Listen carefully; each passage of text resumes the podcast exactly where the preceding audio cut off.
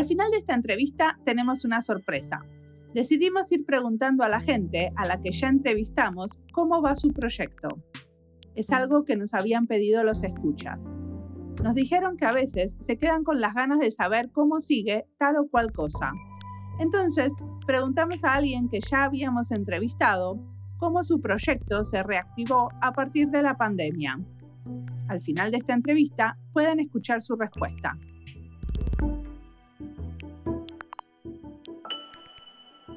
Julián, nuestro editor de sonido, me recomendó hablar con Javier, y así fue que lo contacté.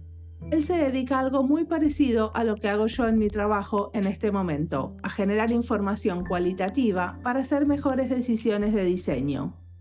En su caso, las decisiones son relacionadas al diseño de la ciudad.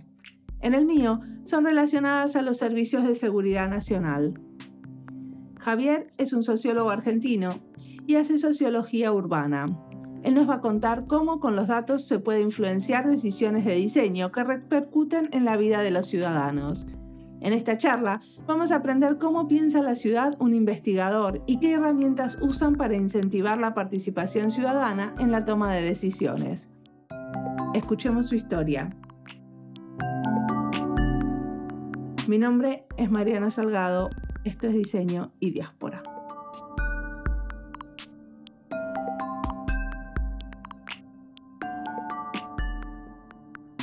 Soy Javier Barneche, sociólogo de la Universidad de Buenos Aires, con experiencia en investigación de mercado, el ámbito público y el tercer sector. En este último trabajé especialmente en lo que fueron procesos y proyectos de formación cultural. En ese marco estuve dos años a cargo de la dirección de sociología urbana de un municipio muy importante a nivel de, de población, que es el municipio de Quilmes. ¿Y qué hace una dirección de sociología urbana? ¿Qué quiere decir? En realidad, capaz lo más interesante para entender qué hace una dirección de sociología urbana es entender por qué en un principio comenzó llamándose Dirección de Antropología Urbana y después decidimos cambiarle el nombre. ¿No es cierto? Porque en un principio, cuando estaba trabajando yo en el gobierno de la ciudad, empecé a participar ¿no? de proyectos que estaba realizando la Dirección de Antropología Urbana del gobierno de la ciudad. Entre ellos, por ejemplo, fue el, el proyecto de Elefante Blanco, ¿no es cierto? Que queda en la Villa 15, la conocida como Ciudad Oculta. La Dirección de Antropología Urbana, la Dirección General de Antropología Urbana del Gobierno de la Ciudad, es una dirección que se encuentra dentro de una Secretaría de Proyectos Urbanos y tiene como objetivo generar informaciones cualitativas y también cuantitativas para la elaboración de proyectos y que sean de pronto proyectos que puedan dar respuesta, que puedan ser construidos a través ¿no? De eh, la perspectiva de los vecinos. Se habla como hacer ciudades desde las personas en vez de ciudades para las personas. O sea, como procesos participativos para que la gente pueda contribuir a su ámbito. Exacto. De hecho, las mesas participativas son una de las metodologías que la Dirección General de Antropología realiza ¿no? para, para sumar ese input ¿no? más social que tenga que ver de pronto con la experiencia de los ciudadanos, de su historia, su universo cultural, las representaciones. Pero ¿qué cambió cuando pasaron de ser de antropología urbana a sociología urbana?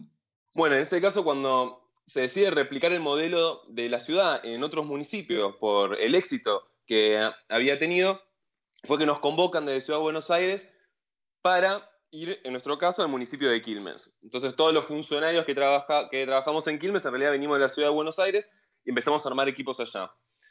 Cuando yo llegué allá y todavía no había armado el equipo, lo estaba, lo estaba armando, los, procesos burocráticos a veces tardan más de lo que uno espera, lo que me dio posibilidad, capaz, ese impasse, fue entender verdaderamente qué es lo que el municipio necesitaba, ¿no?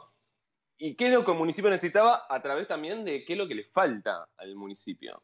Si bien nosotros veníamos con todo, con todo el impulso, ¿no? De, de generar proyectos, ¿no? Desde las personas, lo primero que nos damos cuenta cuando estamos ahí fue que, por ejemplo, un municipio como Quilmes, que tiene más de medio millón de habitantes, no tenía un área de estadística y censo. Un municipio que incluso si uno hace el coeficiente de crecimiento poblacional, ¿no? Del 2010 al 2018, te habla de 650.000 habitantes. Eso nos llevó a que de pronto faltaban muchísimos datos para hacer políticas públicas, ¿no? Fundamentadas en evidencia empírica. Me acuerdo particularmente un caso que fue ni bien entramos a, trabajar al municipio, que desde el gobierno provincial nos llega un plan de pavimentación de 400 cuadras, ¿no? Un plan de pavimentación de 400 cuadras, empezamos a trabajar codo a codo con el área de ingeniería. En mi caso, a veces, si uno lo quiere poner en, analogía ¿no? del diseño UX, eh, los diseñadores en una secretaría de, proyectos urbanos, a veces, más que diseñadores gráficos, son arquitectos e ingenieros, ¿no es cierto? Y los que estamos en research somos más sociólogos, antropólogos, ese tipo de profesiones. Empezamos a trabajar para este proyecto de 400 cuadras eh, de asfalto eh, con el área de ingeniería y la pregunta inicial que tuvimos que responder fue, ¿por dónde empezamos? ¿No? El municipio no tenía datos para tomar una decisión fundada. No se tenía un relevamiento, por ejemplo, del estado de las calles del municipio, ni se manejaba información geolocalizada de vulnerabilidad social. Entonces nos dimos cuenta que teníamos que trabajar en eso. Y como la decisión tenía que ser rápida por los tiempos políticos, no nos quedó otra que fue ser ágiles en saber qué informaciones podemos conseguir de la manera más rápida. Mientras mandamos a un auto a grabar calles, los datos, por ejemplo, del NBI, las necesidades básicas insatisfechas del municipio, y a geolocalizarlos. Eso nos dio una primer pauta de entendimiento. Digo, los radios censales, ¿no? que es la unidad analítica censal por la cual se divide un territorio. Los datos censales que están en color rojo más fuerte significaban que era dentro del índice de necesidades básicas insatisfechas lo que necesitaba más intervención del Estado. Entonces, eso nos llevó a pensar, bueno, entonces tenemos que pensar por ahí, ¿no es cierto? Pero al mismo tiempo, y algo creo que, que, también da, ¿no? De cuando uno trata de, hacer, de diseñar políticas sociales a través de los datos, es que se generan un montón de preguntas. Y más allá de cuáles sean las respuestas que, se tengan que dar a, esas preguntas, lo importante es hacerse, hacerse esas preguntas. Una de las preguntas que nos hicimos, por ejemplo, fue, si este lugar está tan rojo, significa porque le faltan muchas cosas. Si le faltan muchas cosas, capaz también le faltan cloacas. Entonces, ¿vamos a pavimentar una calle que en realidad no tiene cloacas para después tener que romper y volver a faltar? Si no hacemos esto y pavimentamos las calles que tienen las cloacas, lo que estamos haciendo con nuestra intervención, ¿no es acaso incrementar la desigualdad socioterritorial? Digo, son preguntas que a veces generan instancias reflexivas sobre políticas públicas súper oportunas para un Estado y sobre todo cuando la escasez de recursos es una variable que te acompaña en toda la gestión, como puede ser en un municipio del conurbano. ¿Y qué hicieron en esos casos? Bueno, en esos casos nosotros lo que, hicimos, nuestra área sobre todo también generaba sugerencias para la toma de decisiones. Uno de, nuestros objetivos generales era generar información ¿no? cualitativa y cuantitativa para la toma de decisiones. Fue decir cuál era la situación, decir cuáles eran los riesgos ¿no? y cuáles eran los costos. Los riesgos que requería seguir eh, aumentando la desigualdad territorial y los costos que iba a tener si se tenía que romper para después volver a pavimentar. Nuestra sugerencia en ese caso, lo cual es totalmente opinable, pero también lo mostramos así, como la posición de un área, fue llevemos pavimento donde no hay cloaca. Lo que no podemos hacer es seguir aumentando esa brecha. Lo que tenemos como imperativo es tratar de mejorar, por lo menos en algún indicador, la calidad de vida ¿no? de esas poblaciones. Ok, pero si después querés hacer las cloacas de ese barrio, vas a necesitar más presupuesto. Vas a necesitar más, presupuesto lo cual ese era uno de los costos que nosotros manifestábamos. O sea, esa cuadra al final iba a salir mucho más cara que la pavimentación de una cuadra en la ciudad formal, pero sin embargo ahí entra en juego juicios de valor. Digo, los, juicios, de valor en un, proceso de investigación siempre están presentes. Lo que mejor puede hacer uno es mostrarlos, ¿no? Y explicitar cuál es el sesgo del que hablan.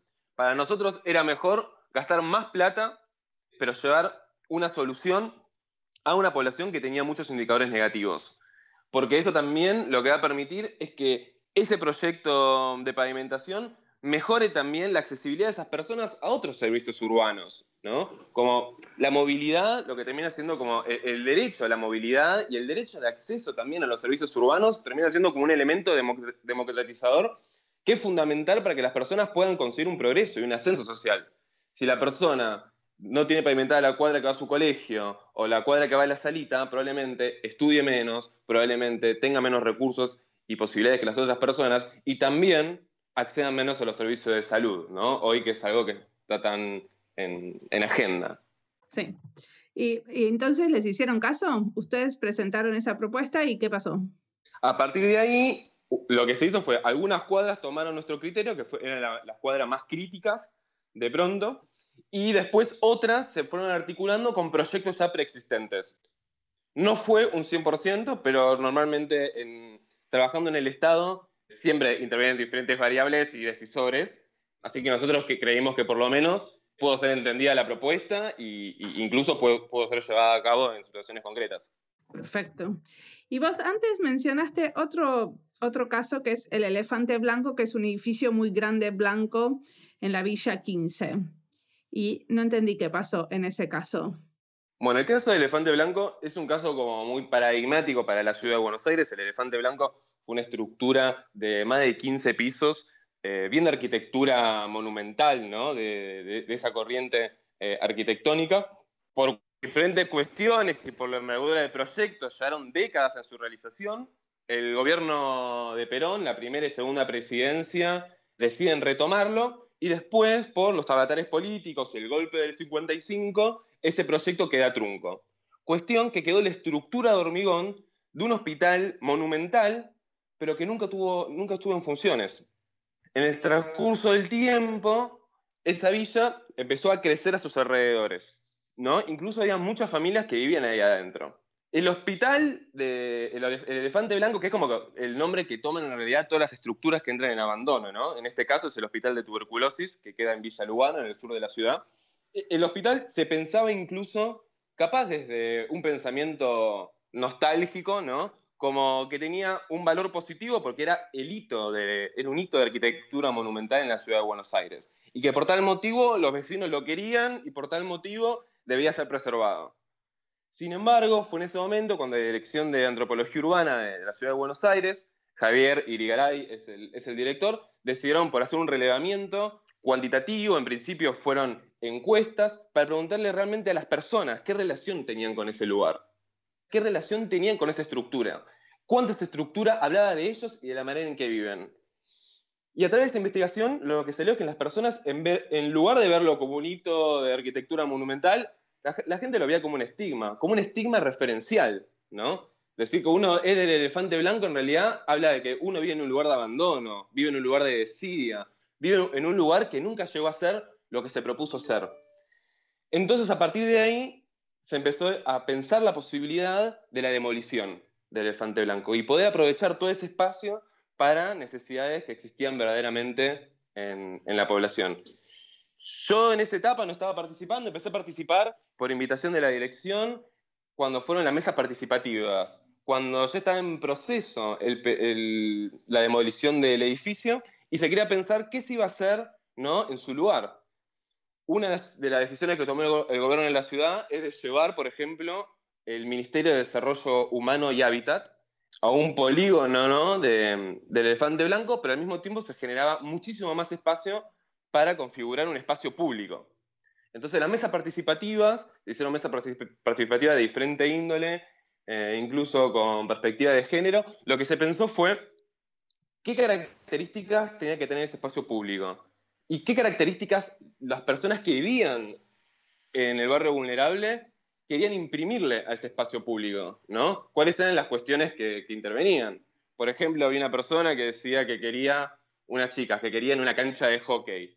Y uno se queda sorprendido frente a esas situaciones, ¿no? Porque uno relaciona el hockey en realidad con un deporte que tiene más que ver con consumos eh, deportivos de las clases medias. Pero explorando después, investigando y contrastando un poco los datos, había un lugar donde se practicaba hockey muy cercano a la villa, donde se pagaba 100 pesos de cuota, lo cual no es nada, pero para un sector vulnerable es un límite ¿no? a su ejercicio, y como todo límite al ejercicio, eh, ¿no? lo pensaría desde Freud, genera deseo, ¿no? y genera un anhelo social y un simbolismo de ascenso. Entonces esas cuestiones tipo, fueron sucediendo, o incluso que la gente no quería, el elefante blanco, pero lo quería recordar de alguna manera, ¿no? O sea, no querían la estructura, pero al mismo tiempo querían conservar la historia. Y algo que me pasó a mí particularmente cuando estaba ahí en, en una de las mesas, fue que después de un largo rato de trabajar con los vecinos del barrio, un señor que se mantuvo bastante callado a lo largo de, toda la mesa participativa, pregunta en el final, con un poco de timidez, dónde iba a estar el hotel. A lo cual yo le pregunto si se refería a un hotel familiar, ¿no? Y el señor dice, no, no, no, me refiero a uno de los hoteles transitorios, a un telo. Eso despertó de pronto eh, risas ¿no? en la mesa, pero en realidad esa demanda es totalmente genuina. Y lo que nos lleva a pensar también ¿no? es qué lugar ocupa la intimidad en un barrio caracterizado por el hacinamiento crítico. ¿No es cierto? Termina siendo un indicador que probablemente se entienden o, atiende parcialmente la necesidad de las personas. Entonces, eso lleva incluso a fuertes replanteos y fueron cuestiones que fueron conversadas y tratadas. El Señor, si uno nos ponemos a pensar, la intimidad es algo que uno lo lleva a lugares de cierta seguridad. Si la ciudad formal es una ciudad que te expulsa, que, no te asimila a, su mercado de trabajo, que no te permite realizar los consumos culturales ¿no? que realizan los demás, es, es una ciudad que te recluye, entonces, ¿ustedes terminaron poniendo espacio para un hotel de un par de horas ahí? Estos hoteles alojamientos, no sé cómo los dicen en otros lugares de Latinoamérica, por eso dije un hotel de un par de horas. un motel creo que le dicen en otros lugares. Mira, tu pregunta, Mariana, tipo, sirve un montón para también pensar cuáles son los límites de la participación, ¿no? Y estos procesos participativos y mesas participativas. Digo, no terminan siendo situaciones donde emerge y se diseña la política solo a través de eso, sino que después hay un grupo de técnicos, de expertos sociales, arquitectónicos o cualquier disciplina que tenga que ver ¿no? con, con, la demanda para evaluar cuál es la mejor manera de hacerlo, si se puede hacer efectivamente y si eso que piden es realmente lo que la población necesita para satisfacer esa necesidad en concreto. ¿no? El Estado no puede ponerse a construir hoteles transitorios. Eh, a lo sumo tiene que tratar de garantizar, y creo que eso es lo que nos puede dar eh, el input ¿no? de este señor nos da la información de que no tienen lugar y no tienen espacio para su intimidad.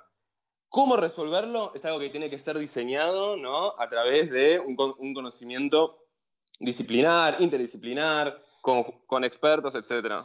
Discúlpame, ¿por qué el Estado no puede, por lo menos cuando hace el master plan, cuando decide qué lugares para, puede perfectamente darle un lugar a un hotel transitorio si son legales? Mira, incluso lo que vos decís pone un poco, nos pone un poco a pensar cuál es el rol ético o moral del Estado y si el Estado debe tener y ocupar ese rol. Yo lo que creo que saliendo un poco de la cuestión ética y, moral, que es lo que caracteriza capaz un Estado moderno, tenemos que pensar si el Estado lo que tiene que hacer son medidas que atiendan al núcleo de la problemática o solo a sus manifestaciones. Yo creo que la cuestión de que este señor no tenga un espacio para realizar, por ejemplo, sus actividades sexuales, en realidad es una manifestación de una problemática mucho más central, que es e, el hacinamiento en sus propios hogares. Digo, el Estado lo que tiene que resolver es la posibilidad de que esas personas puedan vivir en un hábitat digno que le permita desarrollar todas las potencialidades y ejercer todos los derechos que tienen constituidos. Está bien, esa es tu interpretación, pero también uno puede tener la interpretación de que los, los hoteles estos son lugares que a alguna gente les dan placer porque es una cuestión de la fantasía y, y lo, lo no rutinario y cosas que pasan en otros lugares que no pasan en la casa. Sí, totalmente. Digo, es totalmente opinable y digo, me parece que pensado así puede incluso tener como, como externalidades positivas no, no es que disiento por una cuestión moral. Lo que yo pienso es, si tenemos una cantidad de recursos limitadas, la vamos a destinar, como te decía, a la manifestación de una problemática o tratar de resolver la problemática central. O sea, creo que pasa por ahí. Si después esos espacios pueden llegar a tener beneficios para la población, digo, y, se manejan como, con normativas que den seguridad, etcétera, digo, no habría ningún impedimento para realizarlo. Siempre y cuando existan los recursos también para trabajar sobre las problemáticas capaz más acuciantes de ese territorio. Entonces, al final, ¿se les dio a la gente más espacios en sus propias casas? Mira, se hicieron muchos proyectos, la verdad que el año pasado y el anterior fueron periodos inflacionarios muy importantes. Es una, hay proyectos de urbanización de, en todas las villas de, de, la ciudad, o al menos en la mayoría, y la cuestión habitacional siempre está presente. En el caso de Villa 15, se trabajó sobre el mejoramiento de las viviendas, pero bueno, todavía falta ¿no? como un contexto también que acompañe para darle una solución definitiva a lo que es la, política habitacional. O sea, todavía el elefante blanco existe. El elefante blanco se, se, demolió, se construyó ahí el Ministerio de Desarrollo Humano y Hábitat, que permitió también activar un poco lo que es la economía local del lugar, y se construyó ese espacio público de muchísimas hectáreas a través del diseño que hicieron los vecinos. O sea, se construyó un ministerio en ese lugar y, y la gente que estaba viviendo abajo de esa estructura tuvo dónde ir. Se le dio diversas eh, soluciones habitacionales, desde subsidios a nuevas viviendas, pero la gente que vivía en ese, en ese edificio no eran tantas. Hablamos de menos de 100 personas contra 25.000 que viven en el barrio.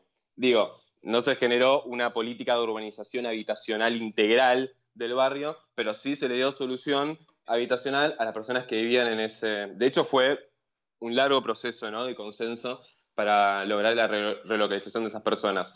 Eh, más allá del proyecto, era porque esas personas ahí estaban en riesgo. Digo, el edificio estaba en riesgo de, en riesgo de demolición un montón. Entonces, se necesitó también hacer entender ¿no? cuáles eran los riesgos que estaban teniendo esas personas en las situaciones en las que vivían y al mismo tiempo trabajar con personal del que justamente es el ministerio que después terminé yo terminó instalándose en ese, en ese predio, que es el Ministerio de Desarrollo Humano y Hábitat, para, para poder avanzar.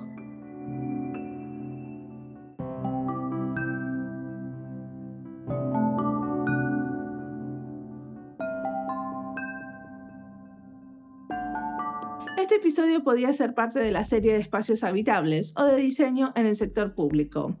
Quedó en el sector público porque pocas de estas entrevistas tocan el tema de planificación urbana. En esta serie hay muchos, quizás demasiadas entrevistas a diseñadores de servicios y estratégicos explicando proyectos relacionados a políticas públicas. Esta vez escuchamos a un sociólogo. ¿Por qué? Quizás es obvio que la ciudad se construye entre todos, y si bien el foco es el diseño, en este podcast, para diseñar necesitamos muchos. Y mapear el ecosistema de actores alrededor del diseño de la ciudad es una manera de entender las limitaciones y contribuciones del diseño. También creo que muchas prácticas como la de Javier, que hacen a la toma de decisión en la ciudad, son una manera de diseñar. Sigamos escuchando.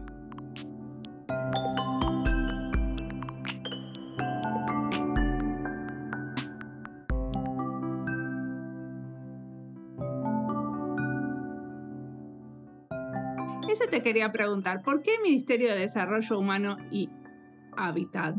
Primero, ¿por qué una ciudad tiene un ministerio?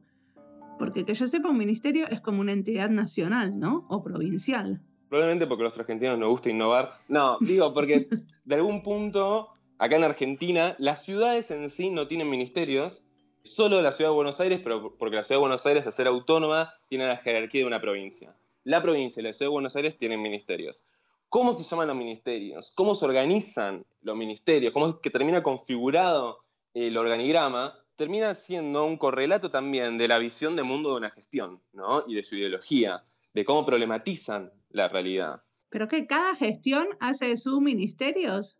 Cada gestión tiene la potestad de rediseñar todos sus ministerios. De hecho, por ejemplo, normalmente en Argentina la cultura política es algo predecible cuando asume un gobierno van a haber cambios ministeriales, como pasó con el gobierno nacional ahora, donde por ejemplo hay un ministerio de la mujer, al gobierno de la ciudad, que incluso en el trayecto de su gestión fue modificando ministerios. Hablar de desarrollo humano y hábitat significa entender que la problemática es compleja, ¿no? Y no se soluciona solo haciendo casas y no se soluciona solo con trabajo social, sino que es una estrategia articulada, donde no se trata solo el problema de entenderlo como un déficit de unidades habitacionales, sino como un problema de integración ¿no? de lo que es un barrio informal a la ciudad formal. Perfecto. Y una pregunta que me quedó tildada. Vos hablas de mesas participativas. ¿Qué pasa en una mesa participativa? ¿Qué diferencia hay entre una mesa participativa y un taller?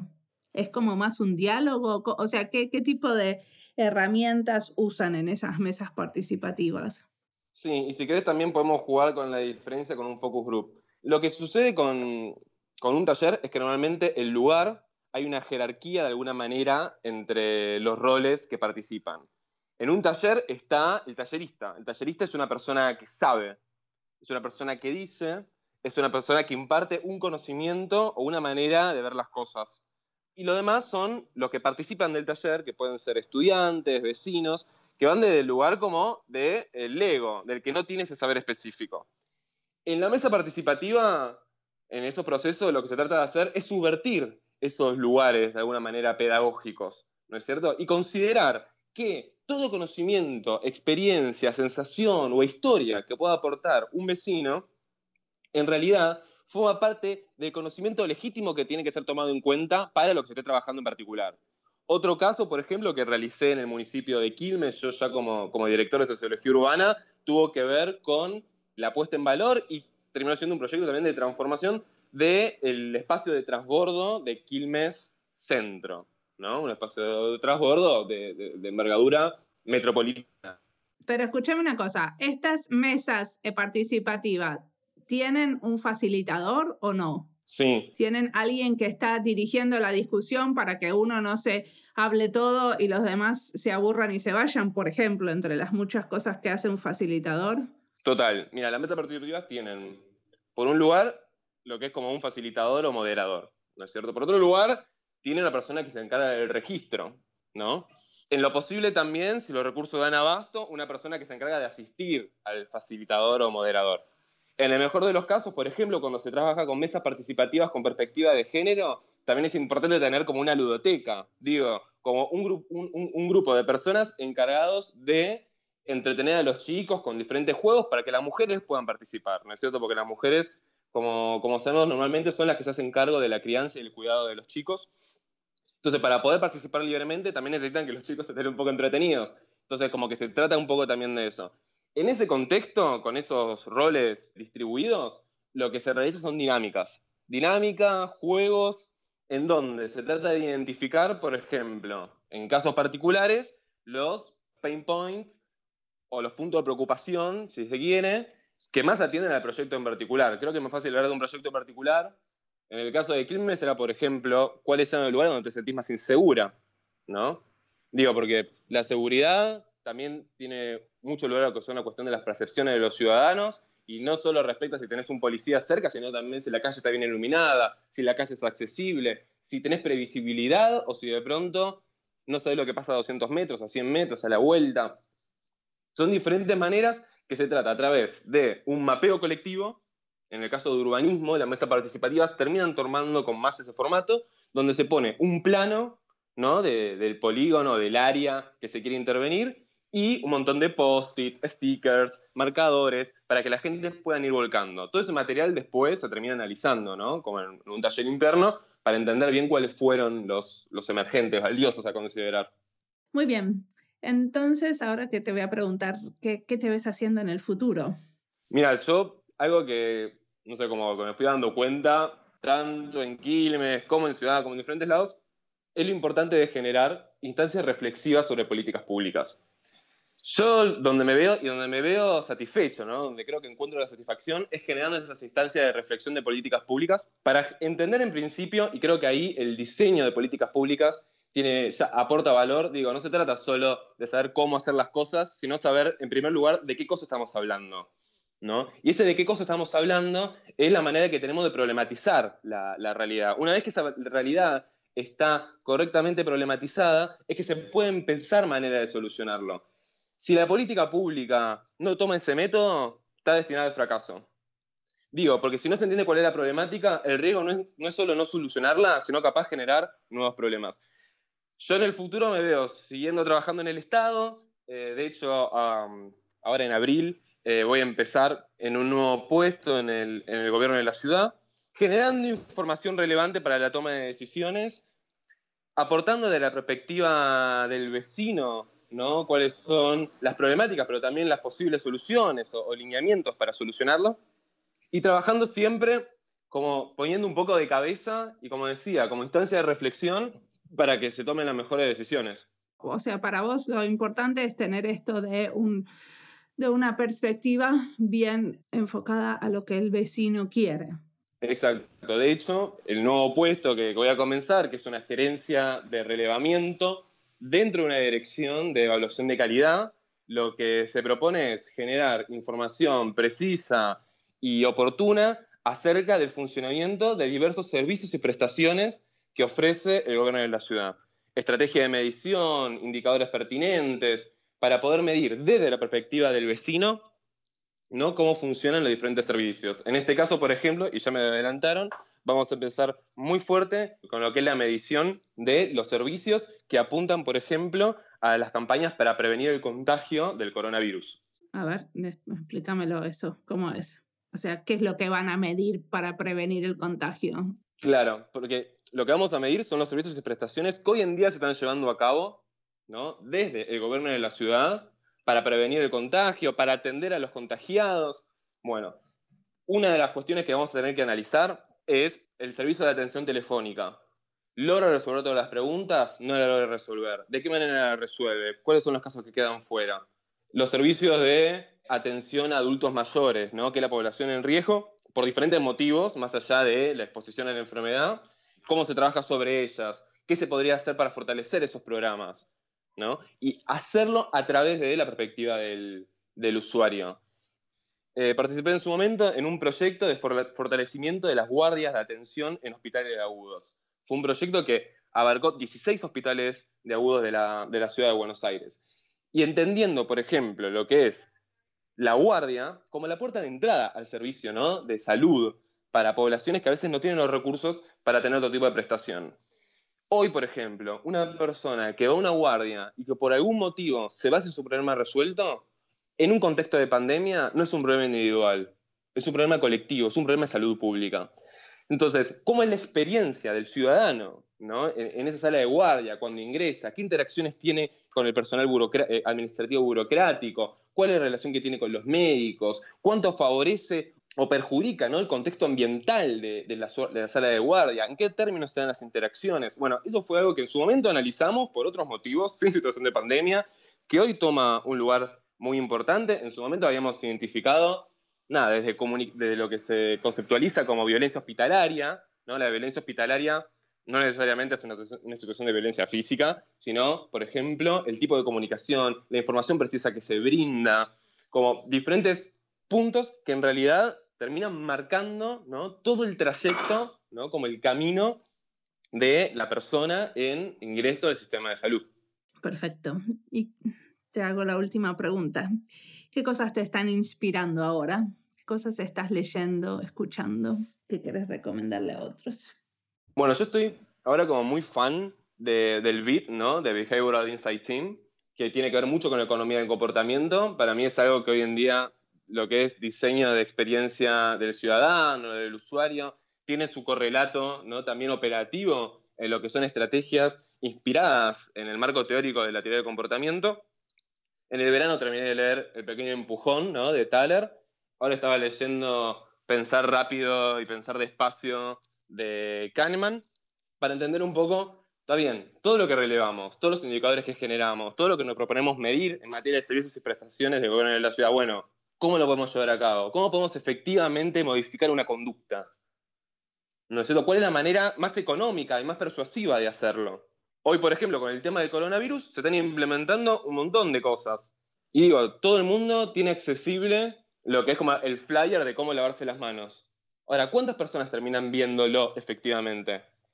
¿Y hasta qué punto terminan adoptando esa conducta? ¿Esa es la manera de comunicarlo? ¿O la manera de comunicarlo capaz es, como se está probando en el Reino Unido, esto de decir no te saludo?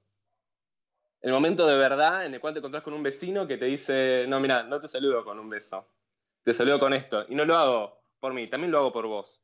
¿Pero ustedes se siguen saludando con besos? Y los argentinos somos muy cabezaduras. pero estamos tratando de implementar el codo, pero la verdad que cuesta un montón. digo, también hay que ver eso, ¿no? Como cuáles son las culturas de, la, de exis corporal que, tiene la población para tener también los desafíos, ¿no? De, de transformación de, de una conducta. Pero sí.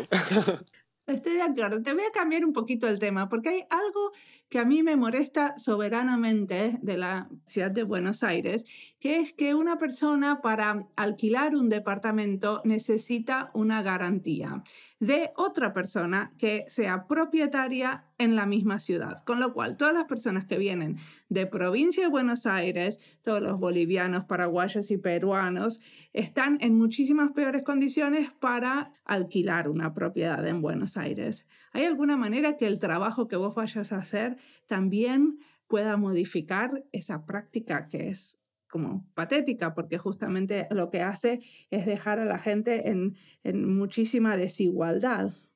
Totalmente. Es un buen punto el que señalas. No es a donde, donde enfoca el trabajo del área al, cual voy a ingresar, pero te, pero te digo un poco qué es lo que se está haciendo también y qué es lo que hace falta. Lo que sucede en materia habitacional para los inquilinos es de larga conversación. La, posición desigual que se tiene ¿no? para poder efectivizar un alquiler de un inmueble termina siendo muy dificultoso y por consecuencia lo que trae es que termina generando un mercado informal de ese. Un mercado informal que normalmente el que pierde es el consumidor, en este caso la persona que necesita alquilar una vivienda donde vivir. Lo que empezó a implementar el gobierno de la ciudad de Buenos Aires hace unos años es lo que es la caución uno puede tener un monto fijo de dinero, conseguir un, monto fijo de dinero que le sirva a su vez de garantía sin tener necesariamente un familiar o alguien que le, sirva de garante. Eso como medida es muy buena, sin embargo, termina quedando, como todo convenio y contrato entre privados, también a la voluntad del propietario en aceptar esa garantía de caución, ¿no es? Que es un monto fijo de dinero. Sí, y aparte seguimos teniendo la diferencia que los que tienen un familiar que, es propietario no lo tienen que pagar y los otros sí. Exacto. Siempre una garantía necesitas. Una garantía de algún tipo. Después, para personas que no pueden acceder a esas garantías, a personas que no tienen ese respaldo, se tiene que diseñar una política habitacional diferente. Digo, ninguna política habitacional va a dar resultado con un solo modelo. Al mismo tiempo, por ejemplo, para las personas que no tienen ese nivel de recursos y que capaz viven en barrios vulnerables, es que bueno, la ciudad comenzó a desarrollar diferentes proyectos de urbanización. Que como todo proyecto de urbanización, digo, con tantos actores involucrados y con tantas necesidades insatisfechas ¿no? a lo largo de la historia, son problemáticos, son conflictivos, pero bueno, lo que se apunta es dar una solución habitacional a esa persona. El caso de la, de Villa 31 es un caso que se está llevando a cabo con, con, todo, con todas las observaciones que se puede hacer, pero donde el Estado entró decididamente a tratar de acceder con servicios y, facilitaciones para la población, y después otras villas también de la ciudad que no se encarga la Secretaría 31, porque se encarga otra secretaría que se encarga también de esos procesos. Igual, por la magnitud del problema, siempre los recursos terminan siendo insuficientes. Pero bueno, lo importante es empezar un poco con, los primeros pasos, con inversiones, con gestión del consenso, ¿no? porque en, las villas o asentamientos informales existen organizaciones sociales preexistentes de muchísimo valor, ¿no? que tienen que formar parte y que tienen derecho a participar activamente en la toma de decisiones del entorno en el que viven. Digo, son experiencias que hoy en día se están llevando a cabo, no están exentas de conflicto, pero está bueno que las discusiones se den. Muy bien. Muchas gracias por la entrevista.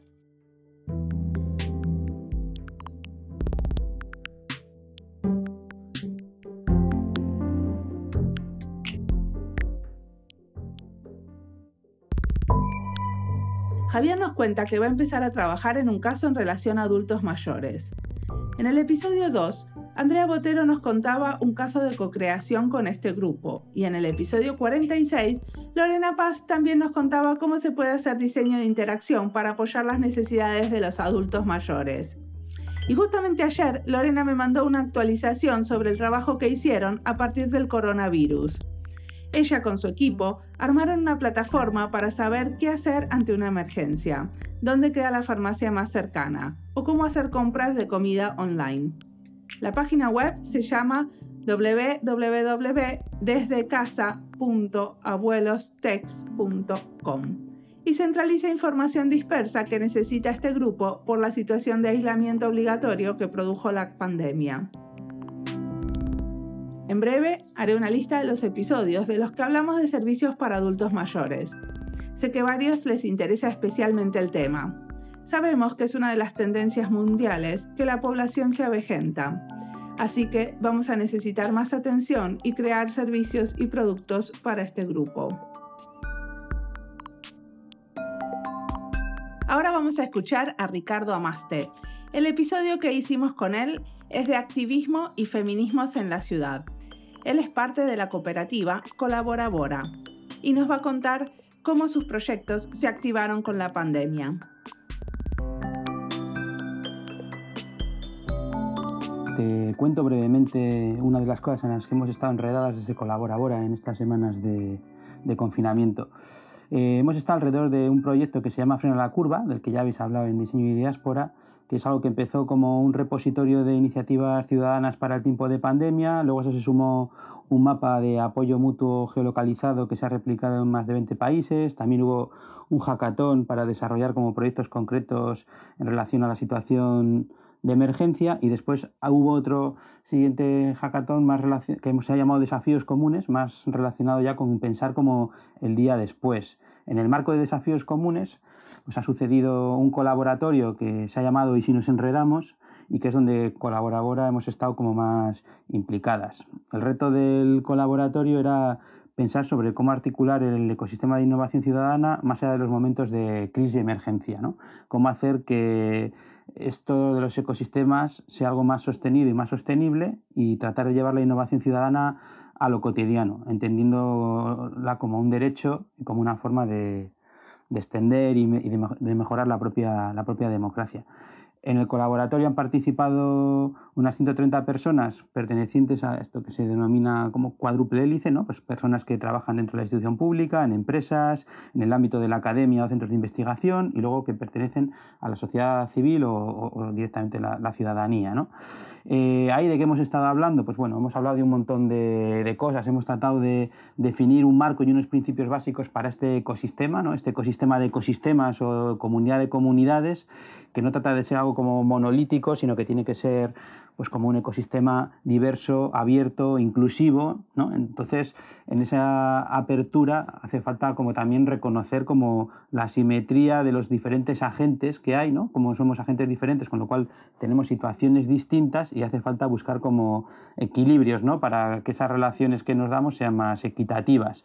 También como entre esos agentes diversos buscar alianzas transversales, también se ha hablado mucho de la necesidad de hacer traducciones, ¿no? traducciones del lenguaje más especializado de los laboratorios, ¿no? de la jerga esta de la innovación, a lenguajes más eh, técnico-políticos o cómo bajar ese lenguaje a la calle, pero a la vez también cómo llevar el lenguaje de la calle a la, a la política o el de la política a la calle, ¿no? como traducciones en diferentes eh, direcciones. También hemos trabajado mucho sobre poner en valor lo invisible, ¿no? Como en este tipo de contextos, ¿no? En estos ecosistemas, lo importante de la generación de confianza, de lo relacional y cómo esas cosas que por su carácter inmaterial, intangible, invisible, pues muchas veces no vemos que son importantes, pero no las ponemos en valor, ¿no? También hemos hablado ¿no? mucho sobre eso, quiénes, ¿no? quiénes son los que participan en este ecosistema, desde esa idea que hablábamos de cuádruple hélice, pero poniendo mucho el acento en, en la ciudadanía como sujeto protagonista, ¿no? no como destinataria que es como normalmente o muchas veces se, la suele tratar. ¿no? Y en eso también hemos tratado de pensar en, en qué es lo que queremos eh, hacer, ¿no? y un poco la idea esa de pasar de diseñar políticas a sostener biopolíticas, ¿no? de pensar en cómo vivimos y cómo clusterizar proyectos, proyectos de vida. ¿no? Entonces, desde esa idea de, de, juntar proyectos de vida, pues orientarnos mucho a lo concreto, a lo aplicado y el actuar desde la proximidad.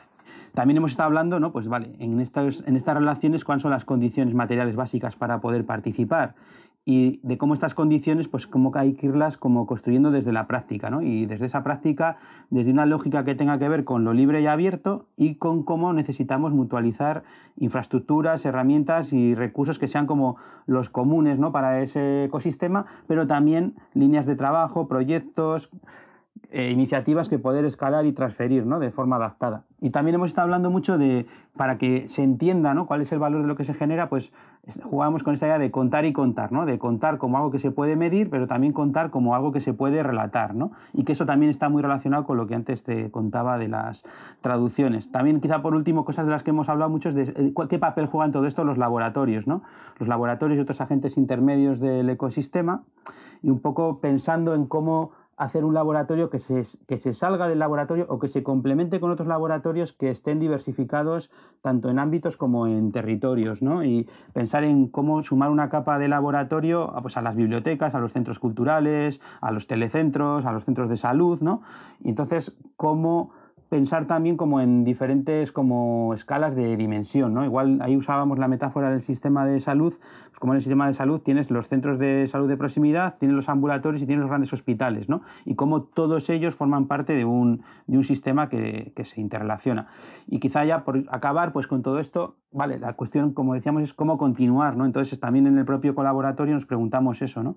Y cómo seguir juntándonos, cómo visibilizar el ecosistema, cómo situar todo esto en una agenda institucional, cómo también bajarlo al terreno y conectarlo con diferentes realidades y sobre todo también cómo hacerlo abordando y retos concretos. ¿no? Y todo esto ahora lo que estamos haciendo es, pues, bueno, todas las conversaciones que han salido, organizarlas, ponerlas en un documento abierto que sirva un poco como archivo y caja de herramientas para seguir trabajando. Y nada, en esto es en lo que hemos estado entretenidas. Espero que os parezca interesante. Como siempre, la música del podcast es de Antonio Zimmerman, la producción es de Andy Fechi, el diseño de sonido es de Julián Pereira. Este podcast está publicado con licencias de Creative Commons con Attributions. Eso fue Diseño y Diáspora. Pueden seguirnos en nuestra cuenta de Twitter, arroba diseño y diáspora. En Instagram somos arroba diseño y diáspora. En nuestra página web, diseñoydiáspora.org. No olviden de recomendarnos. Nos escuchamos en la próxima. Chao.